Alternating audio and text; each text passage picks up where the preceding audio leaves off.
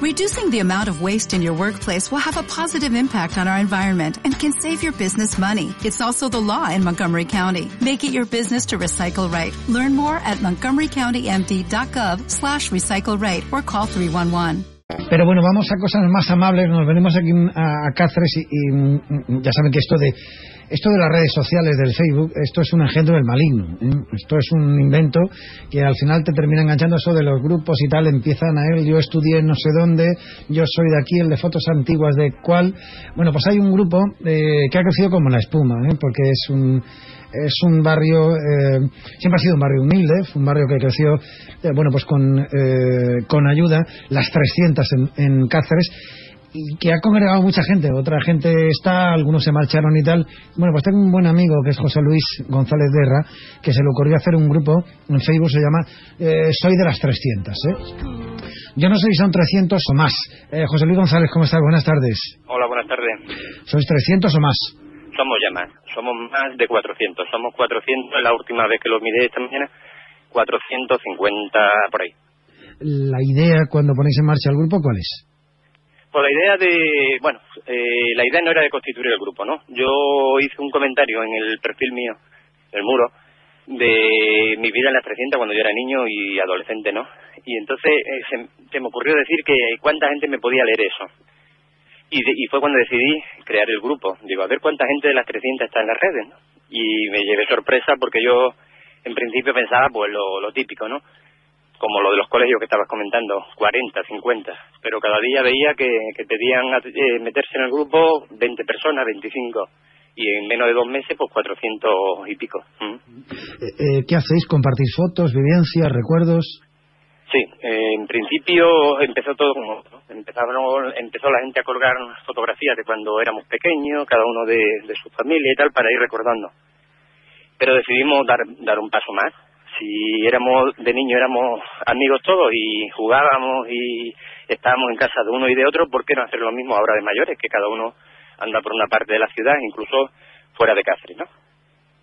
Mm. Eh, te voy a contar una cosa. Cuando, mm, bueno, que está contigo para hacer la entrevista, cuando se ha visto el encuentro este fin de semana, ahora hablaremos de él, le preguntaba a algunos compañeros periodistas, eh, ¿conoces el barrio de las 300? Ahora me preguntaban cuál es.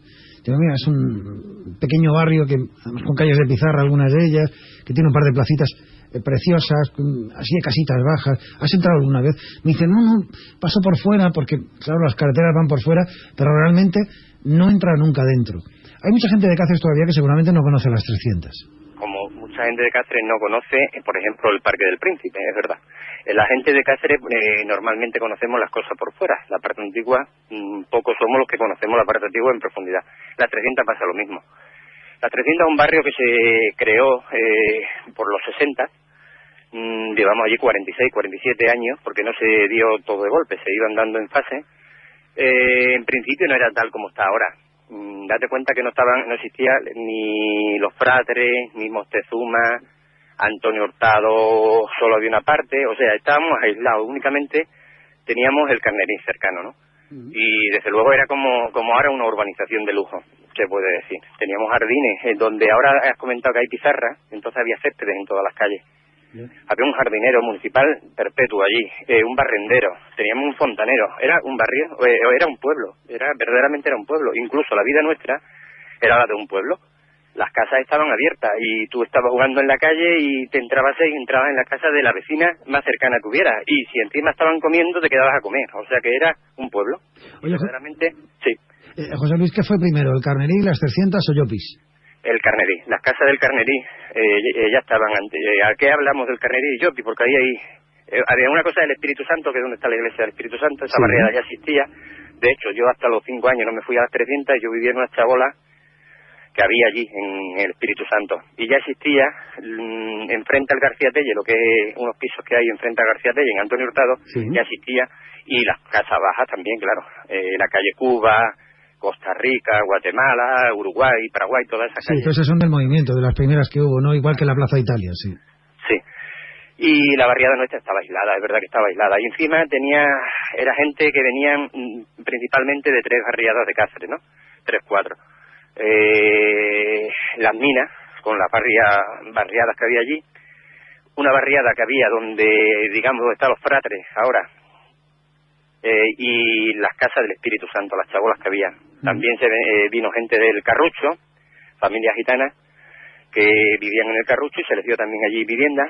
Y bueno, poco a poco se fue confeccionando, que quedó las 300, ¿no? Porque mucha gente también al principio, mm, a los que no tenían familia, que eran un matrimonio solo, le acompañaba a otra familia. Vivían dos familias, dos matrimonios en la misma casa, ¿sabes? Que se llamaban los moradores. Y Imagino que en muchas partes lo habría. Y al final se quedaba la familia que dominaba, o la amargaba un poco la vida y se quedaban al final ellos, ¿no? Mm. Y así fue como empezó las 300. Las 300, ya te digo que no fue todo de golpe que nos fuéramos todos allí, o se fueron a lo largo de dos o tres años pues fue cuando se fue casi toda la gente ya entrando en las viviendas. Eh, las 300 porque eran 300 viviendas. Sí, claro. Imagino que sí, que el nombre que se le dio era 300 porque eran 300 viviendas. Eh, era una zona, era una zona, por lo que me cuentas, un poco de realojo. Sí, sí, ya te digo que sí. Estaba Maltravieso, eh, la barriada Maltravieso, que estaba donde Renfe, ahí había chabolas eh, lo recuerdo, eh, estaban, estaba hasta eh, los 70, casi casi antes de los frates, ¿no? Hasta que, claro, eso, hasta que empezó toda la, la, mm, cerca que había en Mostezuma, todas esas viviendas que vivía por ahí gente que se habían construido ellos mismos las viviendas, ¿sabes? Pues mm, les dieron las 300. Una parte también, pues el, ayuntamiento se la dio a algunos trabajadores suyos, el Ministerio de la Vivienda a otros trabajadores suyos, o sea que fue gente de casi toda la variedad de Cáceres, casas baratas también gente que vivía en la parte antigua de alquiler, o sea que pues como la vivienda social, eh, digamos, de, de estas épocas últimas que ha habido, ¿no? Eh, hoy es un lujo vivir ahí, ¿no? Sí, sí. Yo no vivo allí. Yo vivo cerca, yo vivo en la 232, lo que se llama las Malvinas. Mi padre sigue viviendo allí. Pero el, que vive allí es un lujo. Son viviendas, como te digo, eh, son de dos plantas, Antiguamente no se podía hacer reformas, ahora ya eh, tienen un patio bastante grande, que mucha gente lo que ha hecho... Es tapiarlo, sí. Claro. Sí, y pero es un lujo. Desde luego, si ves todas las barriadas que hay alrededor, Nuevo Cáceres, Casa Plata, son todas de piso, quitando una zona de Nuevo Cáceres que son de chales, y estos son chales, son casas individuales. ¿Sabes lo que pasa en esta barriada últimamente que me he dado cuenta a raíz de, mover un poco esto? De que la, barriada se está regenerando. Me refiero en, en cuanto a, las personas que viven ahí. Mm. Hace unos años pues vivían nuestros padres, ¿sabes? Ya van muriendo eh, y entonces eh, las casas las están ocupando hijos e incluso nietos. Y, ya se ve otra vez críos por, la, por las calles. Hace poco pasaba por allí, era una, una barriada de mayor todavía sigue, claro. Y que siga muchos años, ¿no? Pero digo que ya se va regenerando. Oye, bueno, una de las ideas de este grupo Soy de las 300 era juntaros este fin de semana. Habéis tenido una especie de comida solidaria allí en, en una de las placitas del barrio y habéis ido un montón de gente. Sí, tuvimos más de 300 personas. Eh, a ver se llama 300, pues más. En concreto tuvimos unas 320, 25, ¿eh? Ahí cinco bailan arriba. Pero sí, tuvimos más de 300 esa era una de las ideas de la constitución del grupo, de que no solo quedara en, las redes, sino que nos pudiéramos reunir. Tenemos otras actividades pendientes que vamos a ir haciendo poco a poco, y pero también reivindicativo. ¿eh? Yo creo que, que las ciudades, y me, y me gustaría que, que las barriadas que pudieran lo fueran haciendo, las asociaciones de vecinos tienen sus funciones, y es cierto, y no queremos solapar las funciones que tiene la asociación, queremos trabajar con la asociación de vecinos, como grupo. ¿Me entiendes? Y yo creo que también debe ser reivindicativo. La, por ejemplo, las 300 tiene un problema mm, bastante grande, que es lo de la accesibilidad. Son calles muy estrechas eh, en las que muchas, en muchas de las calles hay un árbol, con lo cual impide que pase una ambulancia, un, vehículo de incendio, cualquier medio de emergencia, que hay muchas calles no puede. Son calles que tienen escaleras. Mm, hace poco tuve que ir por trabajo a ver una vivienda porque querían hacer, habían solicitado una rampa pero me fijé que todas están así, tienen tres, cuatro escalones, con lo cual personas con discapacidad o incluso que vayan en sillas de rueda y tal no pueden. Todas esas cosas yo creo que, que es, eh, es bueno que las asociaciones empezaran a, pedirlas al ayuntamiento como asociaciones. Pero si las asociaciones, y te lo digo así, eh, si las asociaciones no se mueven nada más que para hacer migas en migas, y digo migas, eh, o una paella, yo creo que vamos mal. ¿eh? tiene que ser entonces la ciudad la que la que reclame esas cosas. Oye, José Luis, eh, habéis creado además un especie de grupo de trabajo, ¿no? como un banco del tiempo. Sí, mm, no es un banco del tiempo. Eh, es una barriada que tiene un índice de paro bastante alto. eh, en casi todas las familias hay bastantes miembros, incluso algunas familias con todos los miembros en paro. Y una de las ideas era, mm, pues, una especie, mm, a ver cómo lo explico, de recoger el oficio que tiene cada uno, mm, por si alguien de la ciudad necesita un carpintero y no conoce ninguno, pues que se ponga en contacto con nosotros y le mandamos pues tres, cuatro que le hagan un presupuesto. Yo ahí no entro en quién, a quién cogerían. Pero que, que tengamos la posibilidad de que todo el que no tiene trabajo, de otra manera, no a través del SEPTE ni, ni de otros cauces, pues también pueda tener este, ¿no? Mm, eh, tenemos, en, es que en cualquier barrio de Cáceres hay parados de todas las profesiones. ¿Por qué no nos vamos a aprovechar ellos a la hora de, poder hacer un trabajo. Y no te digo de chusqueo, ¿eh? que son profesionales eh, autónomos, muchísimos de ellos, casi todos son autónomos. Entonces, ¿por qué no podemos nosotros mismos generarnos el trabajo? Otra idea, que sé que soy un iluso, porque esto ni políticos ni nadie eh, entra en esta historia. Cuéntala. Pero, no, por ejemplo, te digo, centros de días en las barriadas gestionados directamente por personal de las propias de las propias barriadas. Me refiero personal, no, no es necesario 40 personas. ¿Me entiendes? Sí, sí. Eh, lo que es únicamente centro de día, si el ayuntamiento tiene locales en casi todas las barriadas para poderlos hacer, yo he pedido por mi cuenta, ¿eh? y no sin ninguna intención, únicamente para sacar un comentario que saqué una vez en, en ya te digo en mi muro.